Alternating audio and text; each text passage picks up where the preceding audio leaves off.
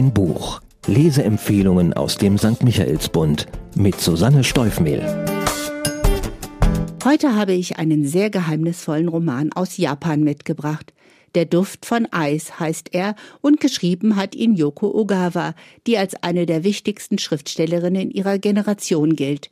Es ist die Geschichte einer Spurensuche, die Suche nach der wahren Identität eines Mannes, die er akribisch und meisterhaft vor seinen Mitmenschen zu verbergen wusste. Warum? Das fragt sich nicht nur seine zurückgelassene geliebte Ryoko, sondern auch alle, die sich von diesem Buch einfangen lassen. Und dieses Einfangen gelingt Yoko Ogawa mit leichter Hand, denn die Entschlüsselung des Rätsels, der Ryoko immer näher kommt, entwickelt sich zu einer berührenden Geschichte voller Magie und dem Aufbrechen unterdrückter Gefühle. Die Handlung die junge Ryoko erreicht die grausame Nachricht vom Selbstmord ihres Freundes Hiroyuki völlig unvorbereitet. Zur Feier ihres Jahrestages hatte der Parfümeur ihr erst vor wenigen Stunden einen eigens für sie kreierten Duft überreicht und nun ist er tot. Mit dem herbeigeeilten Bruder des Toten, von dessen Existenz sie bis dato keine Ahnung hatte, ordnet sie die Hinterlassenschaften und mehr als ihre Trauer bestürzt sie die Erkenntnis, dass sie eigentlich gar nichts über den Menschen wusste, den sie liebte und mit dem sie ein Jahr lang zusammengelebt hat. Doch Hiroyuki hat Spuren hinterlassen, angedeutet in einem Gedichtfragment, und diese Hinweise führen Ryoko schließlich nach Prag, wo sie hofft, die fehlenden Puzzleteile seiner Biografie zu finden. Man leidet mit der jungen Ryoko. Wie ist das zu begreifen? Wie soll man leben mit der Tatsache, dass der Mensch, den man liebte, seine Vergangenheit nicht nur verschleiert, sondern bewusst gefälscht hat? Wie kann man trauern, wenn man mit einem solchen Rätsel zurückgelassen wurde? Für Ryoko war Hiroyuki ein genialer Parfümeur und jemand, in dessen Natur es lag, Dinge in Ordnung zu bringen. Doch dieser fanatische Ordnungsliebhaber hatte eine Familie, die er verheimlichte, einen Bruder und eine Mutter, die ihn so gut wie nie zu Gesicht bekamen.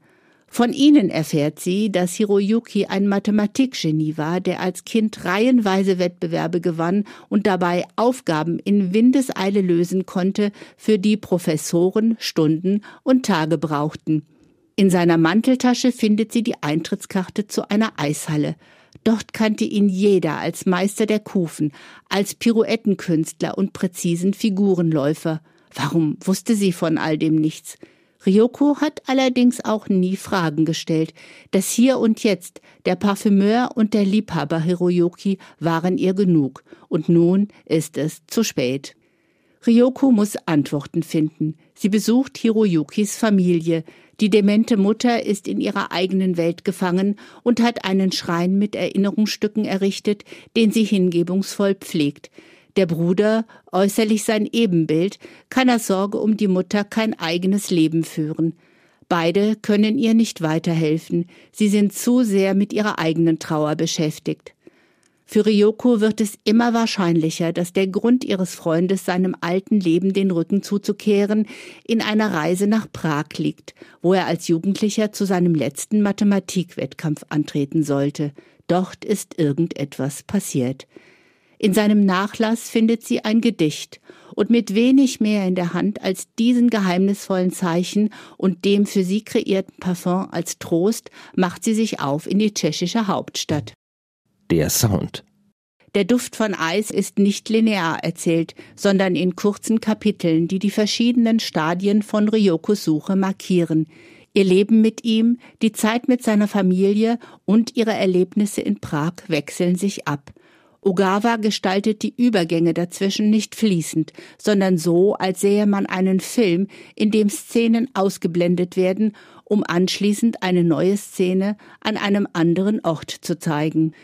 Das gibt dem Roman noch eine zusätzliche rätselhafte Komponente, und ganz allmählich, während sie dem Geist des Freundes folgt, offenbart sich auch die Seelenlage der jungen Frau, die sich nichts sehnlicher wünscht, als endlich weinen zu können wie es ihr in Prag ergeht, was ihre Welt wieder in Einklang bringt und auf welche wundersame Weise sie schließlich den Ursprung des Duftes der Erinnerung findet, davon erzählt dieser zärtliche, leise und gleichzeitig kraftvoll mitreißende Roman. Für wen? Ogawa schafft es, Exkurse in die klare Welt der Mathematik mit sinnlicher Beschreibung von Düften, einer Familiengeschichte und einer Reise in die mystischen Gassen von Prag so fesselnd miteinander zu verbinden, dass ich schon während der Lektüre beschloss, noch weitere Romane der Autorin zu lesen. Ich empfehle diesen Roman allen, die nach einer ausgefallenen und dabei leicht zu lesenden Lektüre suchen.